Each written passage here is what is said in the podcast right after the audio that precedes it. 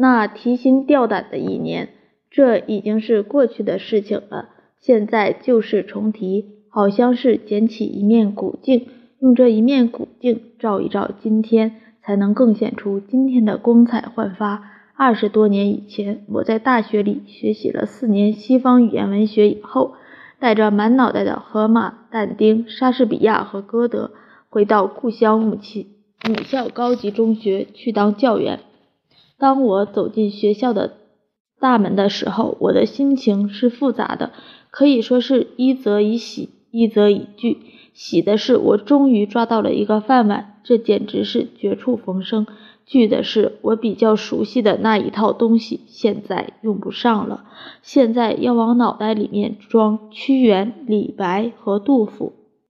从一开始接洽这个工作，我脑子里就有一个问号：在那儿找，在那找饭碗如登天的时代里，为什么竟有一个饭碗？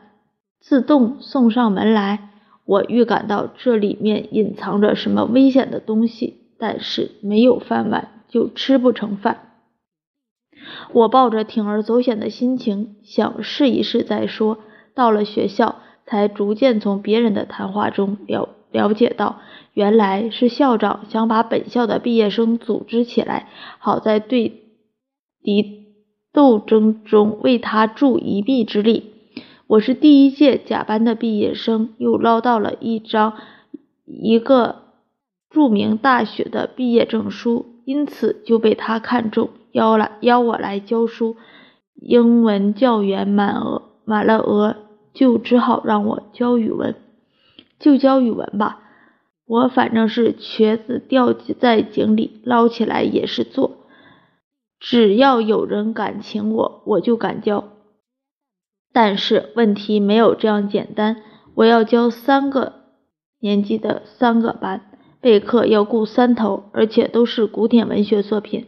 我小时候虽然念过一些《诗经》《楚辞》，但是时间隔了这样久，早已经忘，早已经早已忘得差不多了。现在要教人，自己就要先弄懂。可是真弄懂，又不是一件轻而易举的事情。现在教语文的同事都是我从前的教员，我本来应该而且可以向他们请教的。但是根据我的观察，现在我们之间的关系变了，不再是师生，而是饭碗的争夺者。在他们眼中，我几乎是一个眼中钉。即使我问他们，他们也不会告诉我的。我只好一个人单干。我日夜抱着一部词源，加紧备课，有的典故查不到。就成天半夜的绕世彷徨。窗外校园极美，正盛开着木槿花，在暗夜中阵阵幽香破窗而入，整个宇宙都静了下来，只有我一人还不能宁静。我仿佛为人所遗弃，很想到什么地方去哭上一场。我的老师们也并不是全部关心他们的学老学生。我第一次上课以前，他们告诉我，先要把学生的名字都看上一遍。学生的名字常常出现一些十分生僻的字，有的话就查一查《康熙字典》。如果第一堂就念不出学生的名字，在学生心目中，这个教员就毫无威信，不容易当下去，会影响到饭碗。如果临时发现了不认识的字，就不要点这个名。点完后，只需问上一声：“还有没点到？”名的吗？那一个学生一定会举手站起来，然后再问一声：“你叫什么名字呀？”他自己一报名字，你就认识了那一个名字。如此等等，微信就可以保得十足。这虽是小小的一招，我却是由衷感激。我教的三个班，果然有几个学生的名字连楚辞连词源上都查不到。如果没有这一招，我的微信恐怕一开始。就破产破了产，连一年教员也当不成了。可是课堂上也并不总是平静无事。我的学生有的比我还大，从小就在家里念私塾，旧书念得很不少。有一个学生曾对我说：“老师，我比你大五岁嘞。”说罢嘿嘿一笑。我觉得里面有威胁，有嘲笑。比我大五岁，又有什么办法呢？我这老师反正还要当下去。当时好像有一种风气，教员一定要无所不知，学生以此要求教员，教员也以此自居。课堂上，教员绝不能承认自己讲错了，绝不能有什么问题答不出，否则就将为学生所讥笑。但是像我当时那样刚从外语系毕业的大娃娃，教语文怎能完全讲对呢？怎能完全回答同学们提出来的问题呢？有时候只好罔顾左右而言他，被逼得紧了，就硬着头皮乱说一通。学生究竟相信不相信，我不清楚。反正他们也不是孩子，也不是傻子。老师究竟多轻多重，他们心中有数。我自己十分痛苦。下班回到寝室，思前想后，坐立不安。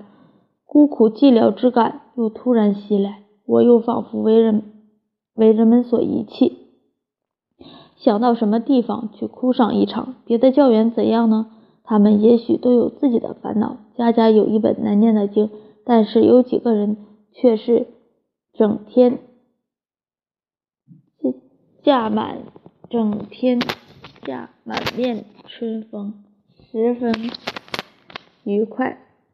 我有时候也从别人嘴里听到一些风言风语，说某某人陪校长太太打麻将了，某某人给校长送礼了，某某人请校长夫妇吃饭了。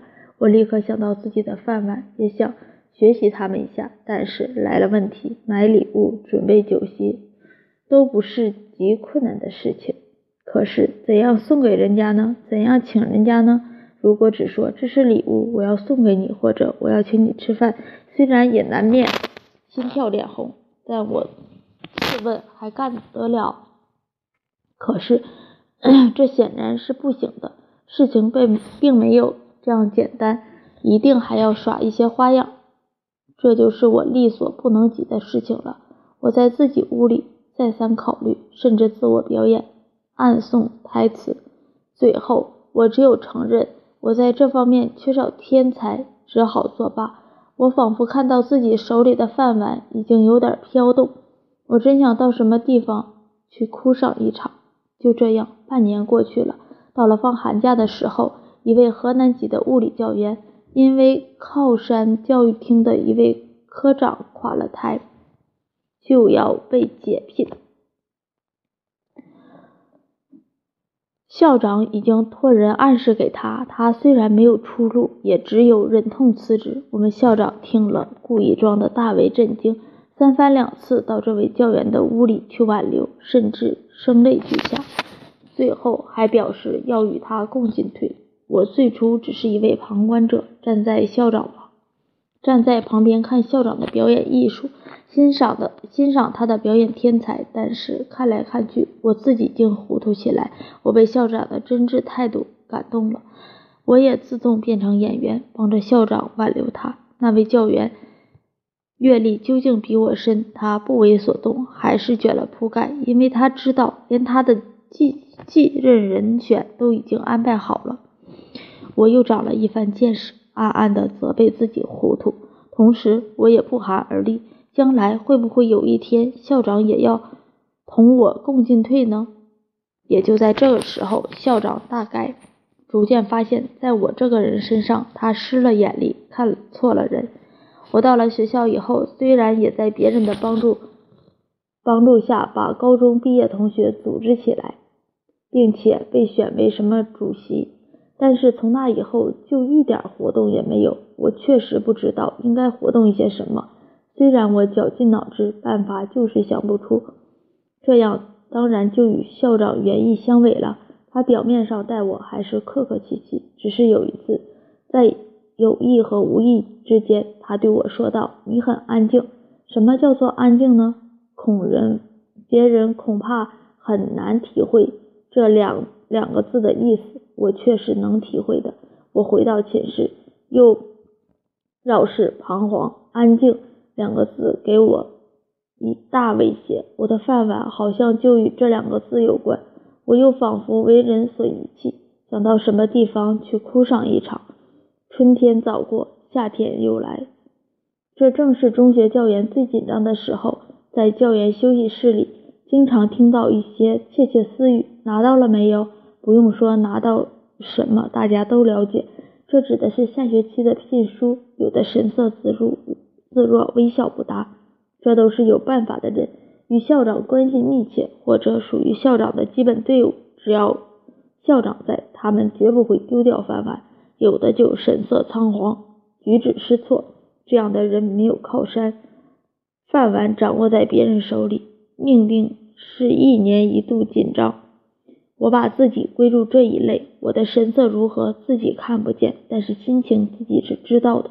校长给我下的断语是安静，我觉得就已经决定了我的命运，但我还侥幸有万一的幻想，因此在仓皇中还有一点镇静。但是这镇静是不可靠的，我心里的滋味实际上同一年前大学将要毕业时差不多。我见了人。不禁也窃窃私语：拿到了没有？我不喜欢那些神态自若的人，我只愿意接近那些神色仓皇的人。只有对这一些人，我才有同病相怜之感。